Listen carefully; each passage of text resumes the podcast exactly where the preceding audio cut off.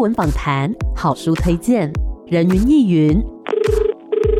今天谁来云？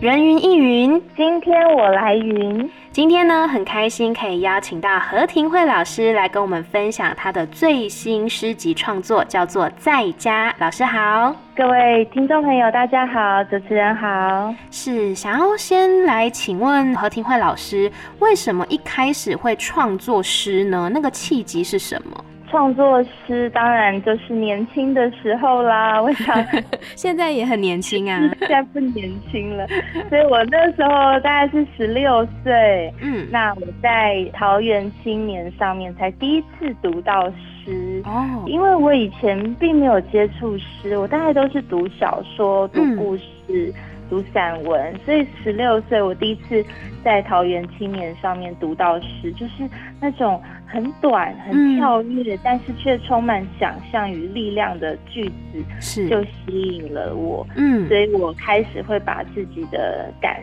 受，就是用诗句的方式去表达出来。嗯，了解。那老师有参加过什么样的一些比赛之类的吗？大概大学的时候就开始去投稿，在大二的时候有得过中央日报文学奖，嗯、那时候还有中央日报。是，那后来就陆陆续续的一些呃全国学生文学奖啦。林荣三文学奖就是《自由时报》的，嗯，跟《时报文学奖》。老师也有得过叶红诗奖的首奖，对对，嗯，了解。所以其实老师从大概学生时代的时候就来认识诗，然后后来呢也开始用这些字句来表达自己的心情。那其实距离老师的上一本诗集创作好像已经隔了十多年，为什么中间隔了这么长的一个空白期呢？就是因为进入了婚姻，嗯，然后后来进入家庭，然后生了两个小孩，哦，所以你独处的时间就变得非常的少，嗯嗯，成为一个母亲之后更是忙碌，时间就会被切得很碎，嗯，其实单身的时间如果无法阅读和写作，我大概会很焦虑，是。不过后来我读到美国女诗人琳达派斯坦，她自述说，她有十年因为养育孩子一个字都没写。哇，十年这么久啊？对，所以我就觉得啊，很安慰。我觉得不要不要太勉强，我就好好认真生活吧，嗯、这样子。对，认真生活也是很重要的。哎，那老师是在什么时间来用这些零碎时间创作的呢？我成为母亲之后，我就发现时间是不可能有一大片的时间。嗯、我就是好好的陪伴孩子。哦、那在过程当中，仍然会有一些灵感，比如说一句话、嗯、一个譬喻、一个象征。是，那我就可能会很快的先把它记下来，可能只是写在笔记本上就放。嗯、但是如果哪一天哦，真的突然。全家大小就睡着了，这种奇迹时刻发生的时候，我就会拿出来去琢磨这些句子，然后用这个电脑把它编织成一首诗啦。所以大概是这样。了解，刚刚老师说这是奇迹时刻，所以当全家大小都睡着了，陷入安静的那种时刻，蛮难得的，对不对？对对对，是。那为什么这一次会决定说要来出版这个新的作品呢？因为跟上一本已经隔了大概十多年嘛。因为就这样子累积下来，也是有一定数量。我其实是蛮有意识的。写这一本诗集啊，嗯，因为我在这个生活的历练加深了以后呢，我开始转变我写诗的题材，以前比较多写感情、爱情喽，哈，就是心理的感情层面。那现在我比较着重在生活，是。那我开始觉得，其实生活每一天都有诗在当中，那诗也是生活的一部分，对。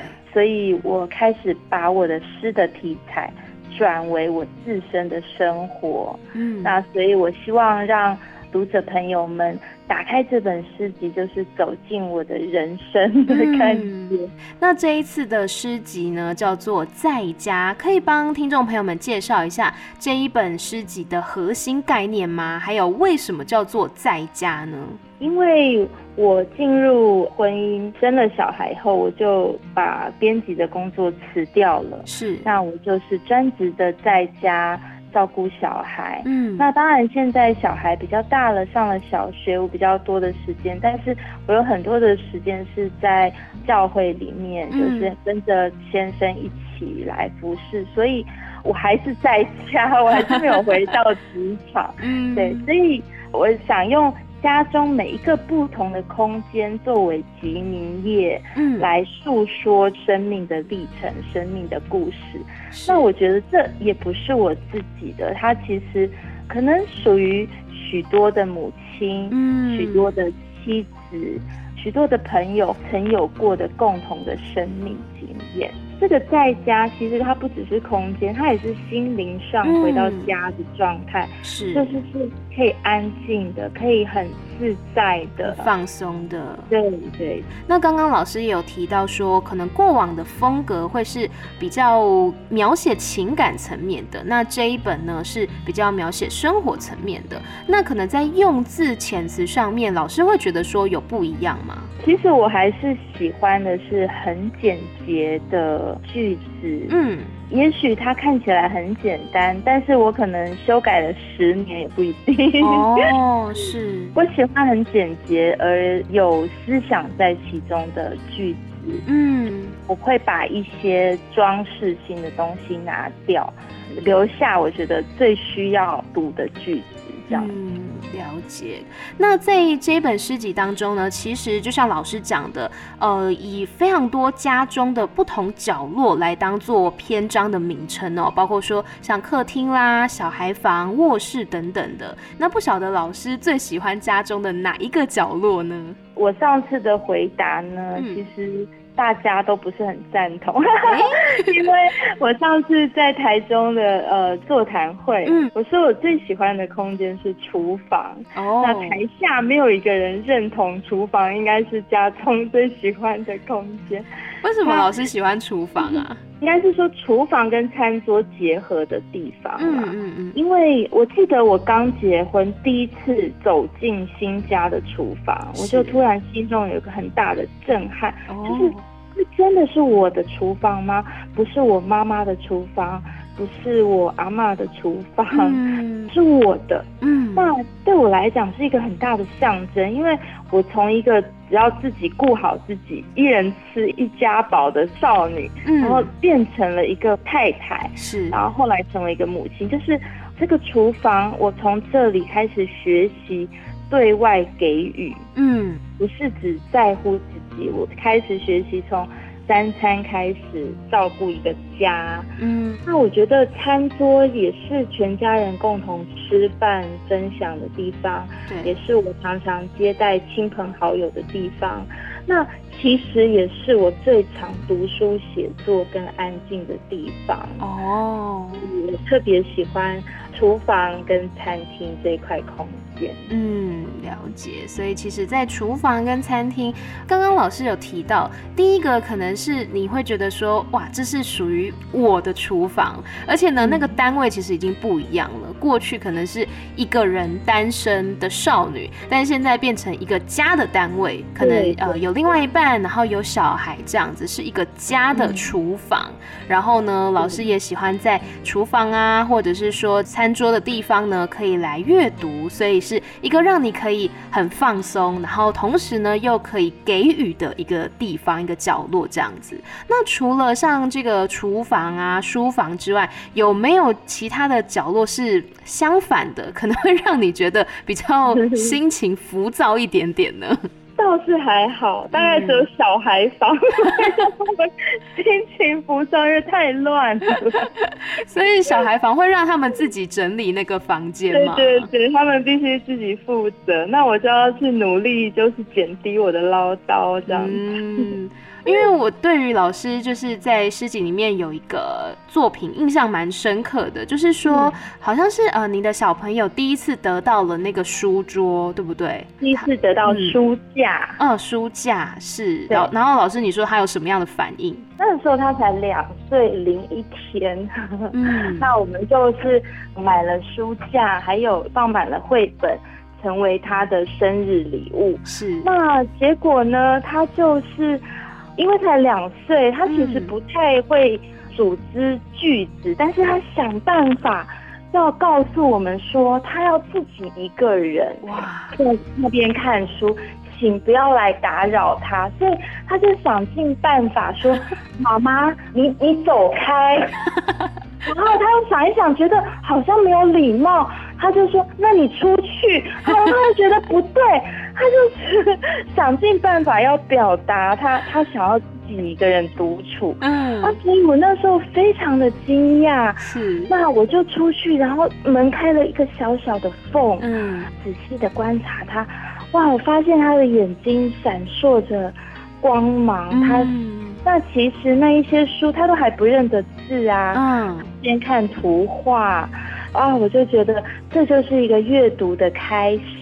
嗯，我觉得是一个很特别的时刻，所以我就用诗句把它记录下来。嗯，非常的可爱。就算可能两岁，然后还不认得字，但是他已经有意识到说，哦，这是属于我的一个小小空间，然后我可以拥有这一些非常缤纷的，不管是书籍啦、绘本等等的，这就是他的一个小小的王国了。对对对，嗯，我觉得非常的可爱。那其实呢，在这一本诗。诗集啊，除了里面的文字之外，我觉得包括说封面的设计，然后还有里面的插图也都非常特别。可以请老师跟我们的听众朋友们介绍一下这一本诗集封面，还有里面的绘画，它的设计概念吗？其实我我自己以前当过编辑，所以我非常喜欢很多特别的书。嗯，那我自己收集了一些立体书，是。因为我觉得那个立体书非常的迷人，它明明都是纸，但是它却可以呈现空间的层次，嗯，然后让呃整个画面变得非常的。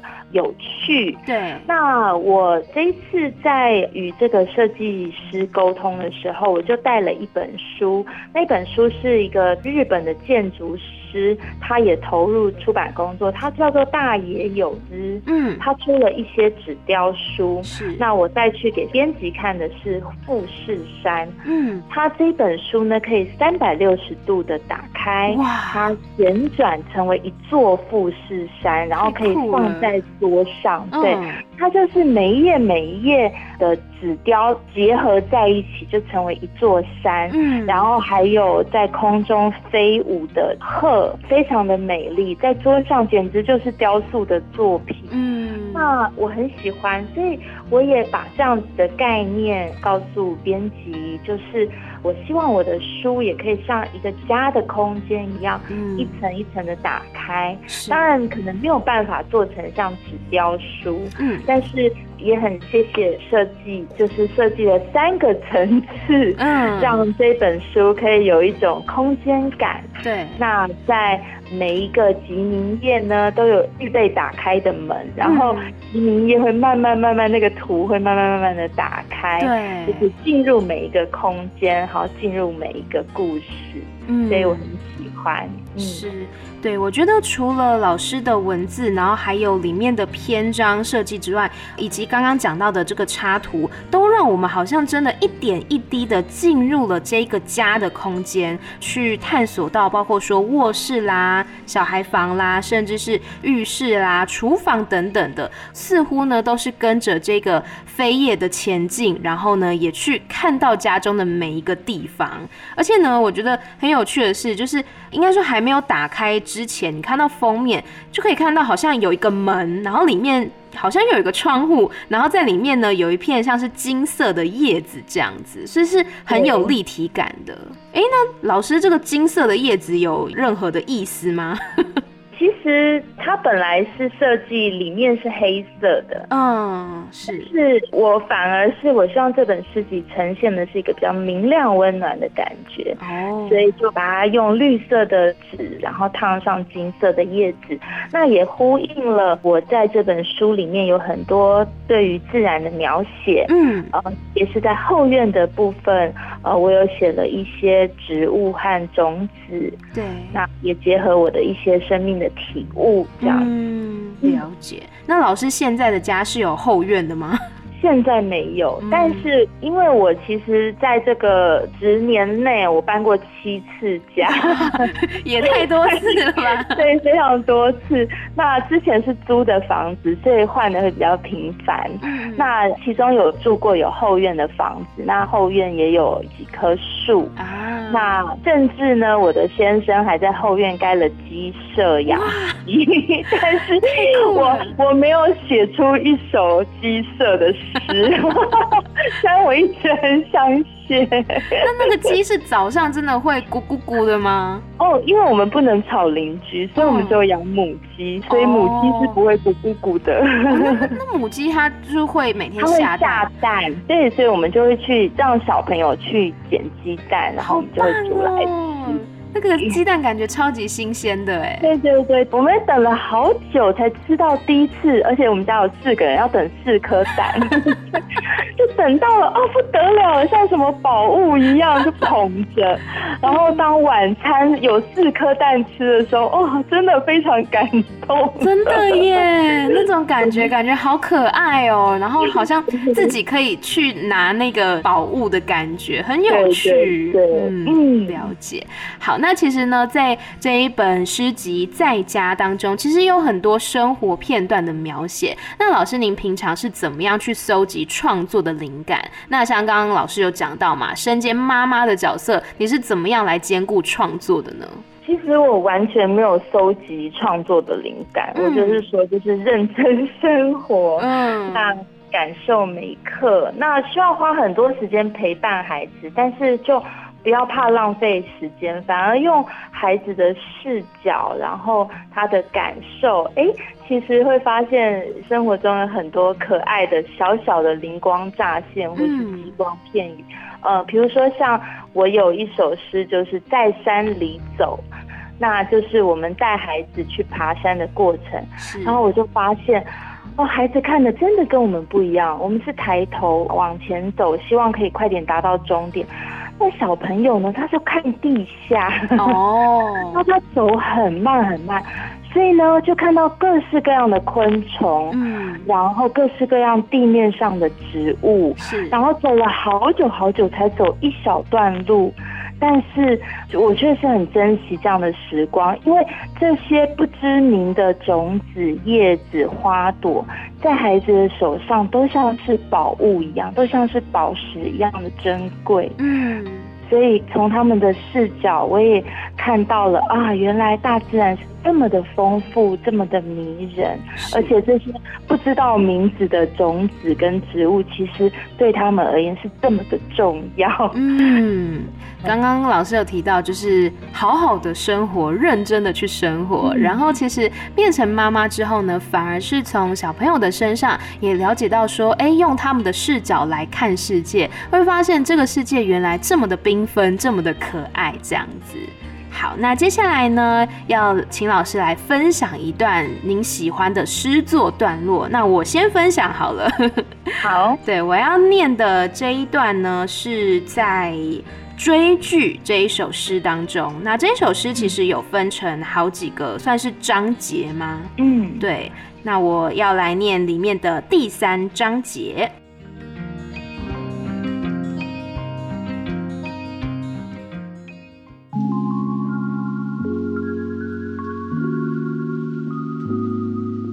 全世界最苦的不是恨，而是爱；不是剧中重重荆棘和别离，或你不知道我爱你。去理解，去拥抱，毫无秘密的捧一束干燥花，一匣种子，亲吻伤痕的美，把疼痛忘却，像从信封拆下烙印戳记的邮票，才是全世界最困难的事。导演说：“Action！” 我们举步走向彼此。想要请问老师，这一首诗是你在追剧的时候写的吗？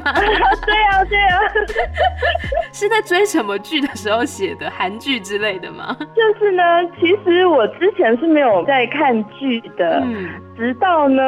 前一阵子不是有很红的《爱的迫降》吗？哦、是，对。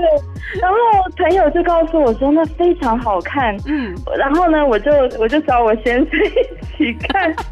先生有乐意吗？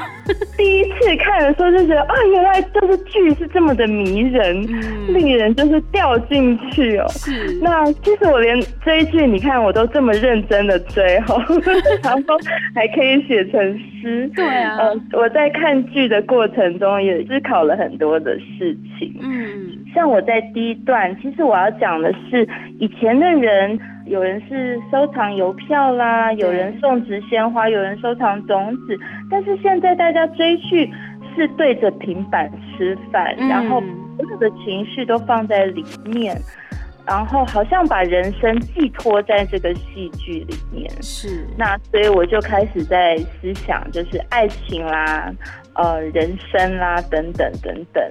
所以写了这一首诗。嗯，了解。里面那个词我觉得非常的写实，说主角必须样子好看，内在高贵，这样就可以恋爱十六集。说的真的太对了。好，这个是追剧这一首诗的其中一部分。那接下来邀请老师来跟我们分享你最喜欢的一段诗作的段落。其实很难说最喜欢啦，嗯、因为每一首可能都投注了很多的时间跟情感，所以我我就跟大家分享刚才提到的《在山里走》这首诗。好，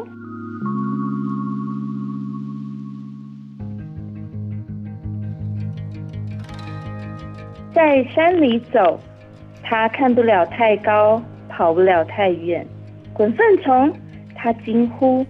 两只巧克力圆甲虫用糖撕拉的后脚踢着球，迅速交错而过。其中一只奋力推进枯叶底下的球门，但卡住了。我们蹲下见证草的历史。小稻黄吓一跳，翻倒巨山一搬运的午餐。彩虹尾巴闪现，是石龙子。他大喊，仓皇躲进石缝，在山里走。走了很久，仍是一小段路，风景缩得很轻，遗忘的名字突然变得很重要，没有名字的更重要。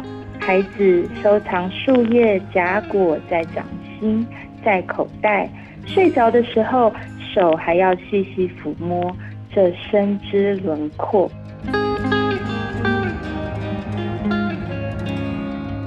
嗯，我觉得。